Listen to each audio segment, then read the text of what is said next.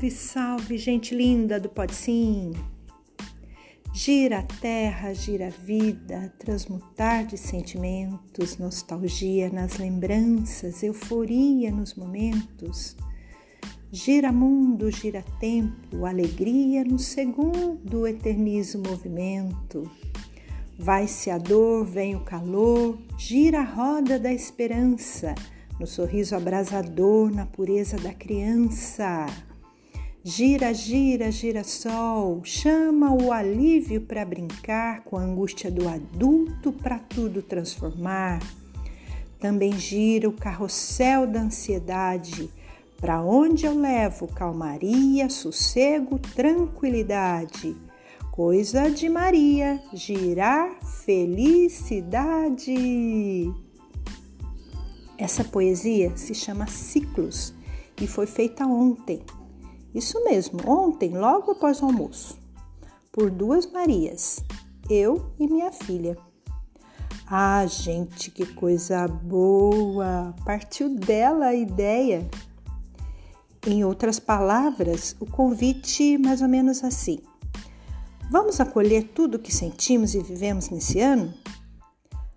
Topei na hora, lógico. Vamos, filha, vamos olhar para as nossas intenções que vêm do coração, aquelas que nos aquecem o peito, nos fazem vibrar e girar felicidade.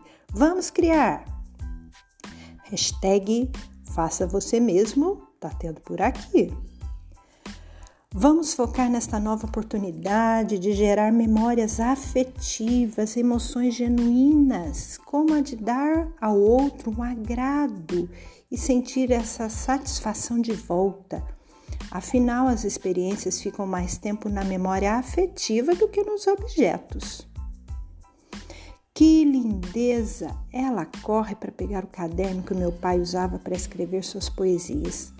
Começa o brainstorm ou toró de parpite, se você preferir. E a magia acontece.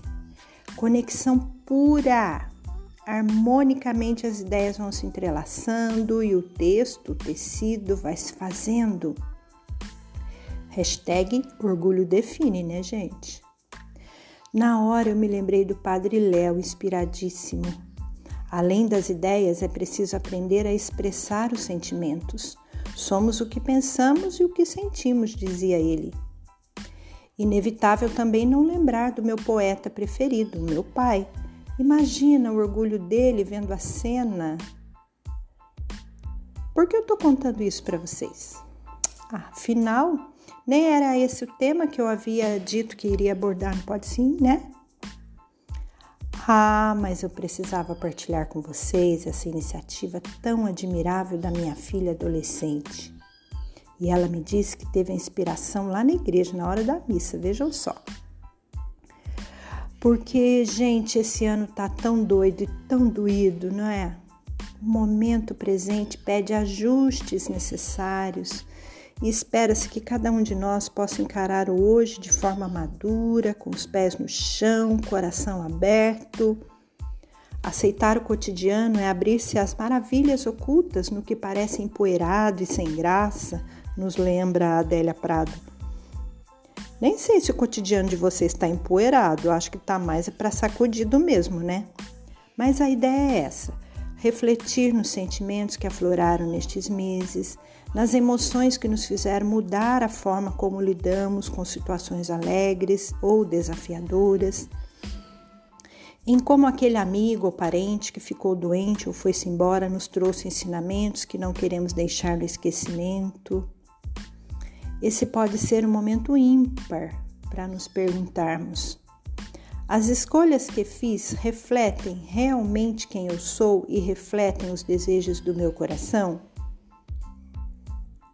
As escolhas que fiz me expandiram ou me tornaram mais retraído?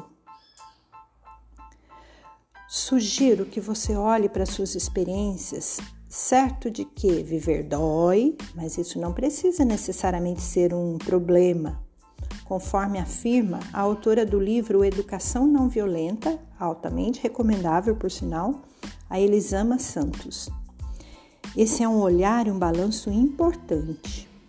Especialmente aos pais, pois ensinar que as dores fazem parte da vida, apresentando ferramentas para lidar com elas, é preparar adultos fortes. É a tal da musculatura emocional que eu gosto sempre de lembrar. E nós só desenvolvemos ferramentas para lidar com o que assumimos que existe, só transformamos o que aceitamos. Eu vou repetir. Nós só desenvolvemos ferramentas para lidar com o que assumimos que existe. Só transformamos o que aceitamos.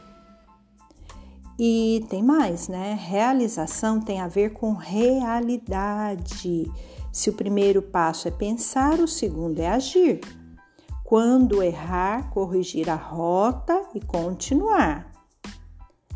É cientificamente comprovado que ninguém vê o mesmo problema ou a mesma situação da mesma maneira. Ou seja, a realidade é formada dentro de você, portanto, você pode mudá-la. Sabe aquela ideia? As pessoas não fazem as coisas para você, as pessoas fazem coisas. Você decide se tais coisas vão te afetar ou não, entendeu? E como direção é mais importante que velocidade, comece. Como diz o Érico Veríssimo, a vida começa todos os dias. Porque, convenhamos, né? Todos querem virar a folhinha de 2020. Que ano! Mas será que todos estão dispostos a aceitar que o diamante não pode ser polido sem atrito, nem o ser humano aperfeiçoado sem provações? Como dita o velho provérbio chinês? Portanto, no último pode sim deste ano tão dolorido, quero relembrar que a dor só passa quando passamos por ela. E para cada um há um tempo de passagem. Sentir é parte do processo de cura. Há um Deus que nos sustenta e nos mantém de pé. Nessa época, ele vem menino, arma sua tenda entre nós e se faz presença. Pensa comigo. Que obstáculos, que paredes há em uma tenda? Nada, nenhuma, não é? Pois bem, sugiro que aproveite essa estada. Aproxime-se do príncipe da paz, do conselheiro admirável.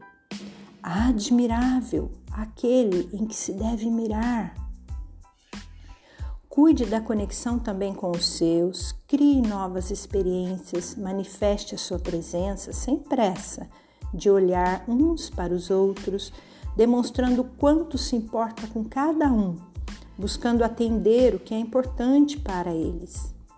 Se conseguirmos manter nossa atenção voltada para aquilo que mais importa aos nossos, podemos encontrar juntos formas de cuidar de todos Inclusive, poderão surgir mais músicas, poesias, cantorias e afins. Que tal?